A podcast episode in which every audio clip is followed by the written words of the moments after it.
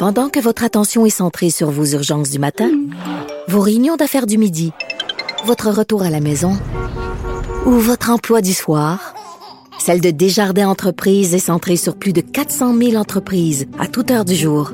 Grâce à notre connaissance des secteurs d'activité et à notre accompagnement spécialisé, nous aidons les entrepreneurs à relever chaque défi pour qu'ils puissent rester centrés sur ce qui compte, le développement de leur entreprise. La Banque Q est reconnue pour faire valoir vos avoirs sans vous les prendre. Mais quand vous pensez à votre premier compte bancaire, tu sais, dans le temps à l'école, vous faisiez vos dépôts avec vos scènes dans la petite enveloppe. Hmm, C'était bien beau. Mais avec le temps, ce vieux compte-là vous a coûté des milliers de dollars en frais, puis vous ne faites pas une scène d'intérêt. Avec la banque Q, vous obtenez des intérêts élevés et aucun frais sur vos services bancaires courants. Autrement dit, ça fait pas mal plus de scènes dans votre enveloppe, ça. Banque Q, faites valoir vos avoirs. Visitez banqueq.ca pour en savoir plus.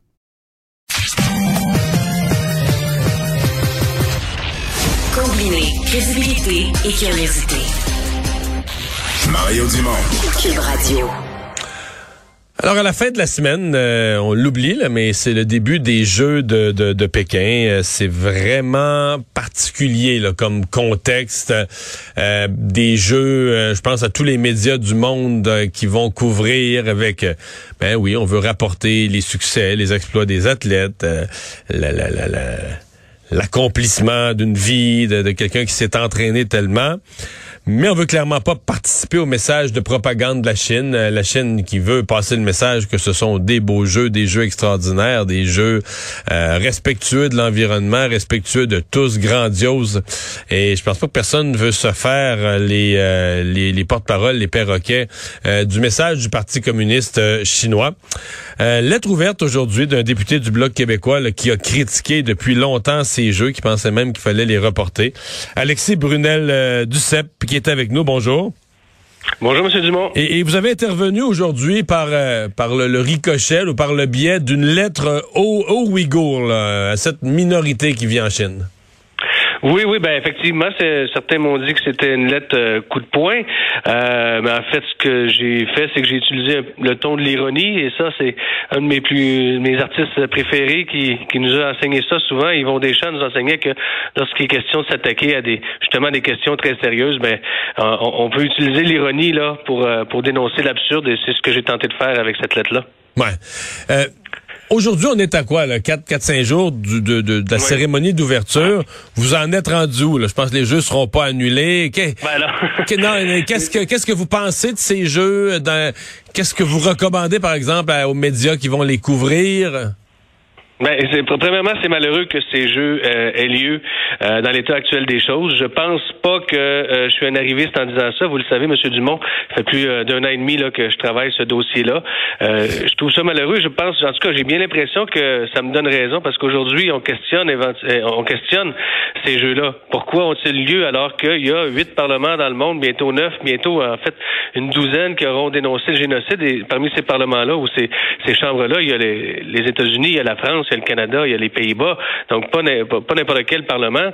Et pourtant, on, envoie, on a envoyé nos athlètes là-bas. Donc, euh, c'est une situation qui est complètement absurde puisqu'on dénonce un génocide, mais en même temps, on participe à une grande fête sportive. Euh, les athlètes n'ont rien à voir là-dedans. Ce n'est pas de leur faute. Euh, eux, ils font ça dans la vie. Ils sont pris entre l'arbre et l'Écosse, d'ailleurs, en, partant. Ils n'ont pas choisi. Ben eux, ils s'entraînent pour où les jeux allaient se, se, se, passer. Ils s'entraînent pour un sport, puis ils choisissent pas la ville. Je veux dire, quand tu arrives à 21, 22 ans, à l'âge où tu es à ton, ton, ton sommet de performance, ben tu vas au jeu où est-ce que les jeux se tiennent. Là. Ben exactement. Puis c'est c'est vraiment pas de leur faute. Puis je pense que si vous posez la question, puis s'ils avaient le droit ou en tout cas le pouvoir de parler, ils vous diraient qu'ils sont pas très heureux que ça se passe en Chine présentement. Euh, on le voit là, même les médias se font ôter leur, euh, ils vont pas avec leur propre cellulaire ou leur propre iPad. Faut faire attention. Tout le monde est surveillé. Je veux dire, c'est c'est c'est orwellien là euh, quand on y pense là. Euh, et même nos médias d'information qui sont sur place sont probablement surveillés. Je veux dire, on est où là On est, en 1900, on est dans le livre 1984 à quelque part là. Ça n'a pas de maudit bon sens. Donc moi je pense que ça me donne raison. Depuis le début, jamais ces jeux auraient dû avoir lieu en Chine. Euh, s'il y avait eu un leadership euh, international euh, là-dessus, ben peut-être qu'on serait ailleurs aujourd'hui. C'est là que je reproche au gouvernement Trudeau, euh, ça, disons, disons sa souplesse envers le gouvernement chinois, euh, parce que c'est M. Trudeau qui se targuait. Rappelez-vous en 2015, il nous disait Canada is back en disant le Canada, je vais changer l'image du Canada à l'international. Canada is back. Il nous disait ça en 2015. On est rendu en 2022, puis on va faire. Euh, il est même pas capable lui-même de nommer le génocide. Là, c'est la Chambre des communes qui l'a nommé parce que lui s'est abstenu de voter. Puis en plus de ça, ben on a, il, a, il a pris aucun leadership en ce qui a trait à ces Jeux olympiques-là, puis au génocide des Ouïghours. Donc moi, je trouve ça extrêmement décevant, mais sachez que je vais continuer à me battre. Euh, je vais continuer à travailler le dossier. Il y a, d'autres euh, façons de, faire en sorte que ce génocide-là s'arrête une fois pour toutes, un jour ou l'autre. Ça passe par, entre autres, des sanctions économiques. Ça passe par euh, décrier les Jeux le génocide sur toutes les plateformes avec des actions multilatérales en compagnie de nos amis à l'international. Mais je lâcherai pas le morceau, M. Dumont, ça c'est certain. Hmm. Vous allez les regarder, les jeux? Euh, Moi, j'adore les Olympiques. je regarde les compétitions, j'adore les Olympiques. je pense, je pense que j'aurai pas le temps. J'ai une grosse session. Ah J'ai une très grosse session, mais je, je, serai très heureux lorsqu'un Québécois remportera une médaille. Et comme vous l'avez peut-être entendu hier sur une autre chaîne, Jean-Luc Brassard était présent, tout le monde en parle. Et il disait les athlètes, d'abord et avant tout, euh, ils le font pour eux, hein. Ils veulent la gagner pour eux, cette médaille-là. Donc, à ce moment-là, moi, lorsqu'un Québécois remportera une médaille, je serai très heureux pour lui et je le célébrerai. Mais j'aurai jamais, jamais, jamais, jamais, j'oublierai qu'en arrière, en arrière-plan de ces jeux-là, il y a un génocide qui est en train de se produire.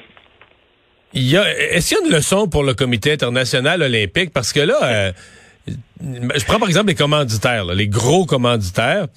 Ils ont mis, je peux même pas dire les montants, des centaines de millions, c'est peut-être plus, peut-être qu'on compte en milliards, mais des gros comme. Et là, euh, normalement, quand t'es commanditaire comme ça, t'es supposé, euh, comme on dit, t'es supposé y aller all-in, mettre les, plus gros logos, puis tu sais, par là. Là, les commanditaires eux-mêmes sont un peu sur la pointe des pieds. Là, t'es, t'as payé pour être un commanditaire majeur de, un commanditaire majeur des jeux. Mais là, t'as des experts en relations publiques en communication qui se disent, ouais, là, qu'est-ce qu'on peut faire, qu'est-ce qu'on peut pas faire pour se mettre la face là, mais pas trop avec la Chine. Euh, il me semble que les commanditaires doivent pas aimer ça non plus. Là. Quand tu sors le chéquier, c'est pour te mettre visible, puis mettre ton logo partout, puis avoir de la, comme on dit, de la belle puis de la bonne visibilité. Euh, pas euh, de la visibilité quasiment cachée parce que les jeux sont quasiment les jeux de la honte. Les commanditaires doivent pas être heureux. C'est les jeux de la honte. Mais commanditaires ne doivent pas être heureux, mais en même temps, ils vont pareil. Hein? C'est une, histoire de gros sous. Mais à votre première question, votre prémisse, le CEO, as-tu appris des leçons? Entre vous et moi, très longtemps qu'il aurait dû apprendre des leçons, le CEO. Là. Si on regarde bien les deux finalistes pour les Jeux d'hiver 2022, là, c'était Pékin, puis c'était euh, le Kazakhstan. Excusez-moi, mais en termes de démocratie, puis en, termes de dictature, je pense qu'on pète des scores avec ces, ces deux pays-là. Là. Donc, le CEO, oui, a des leçons à, à apprendre, mais encore faut-il qu'il soit, qu'il soit ouvert à, vouloir changer. Je, je, ne vois rien de ça présentement. Et ce que ça fait, en gros, c'est que ça fait en sorte que les seuls pays qui vont vouloir organiser des gros événements dans les années à venir, ce seront des pays comme la Chine, l'Arabie Saoudite, euh, justement, le Kazakhstan, des pays où euh, c'est pas grave s'ils perdent de l'argent. Parce qu'en bout de ligne, ce qu'ils veulent, c'est redorer leur blason puis montrer à quel point, à leur propre, leur propre population, ils sont puissants. Donc, ça devient extrêmement dangereux. Vous voyez, euh, pas plus tard que dernièrement, je pense que c'est la Norvège qui, par référendum, a refusé de présenter sa candidature pour les prochains Jeux d'hiver. Donc, euh, parce que la population n'en veut pas, parce que ça coûte beaucoup trop cher. Je pense qu'entre autres, Jean-Luc Brassard a raison quand il dit qu'il faut revenir à des jeux à échelle humaine.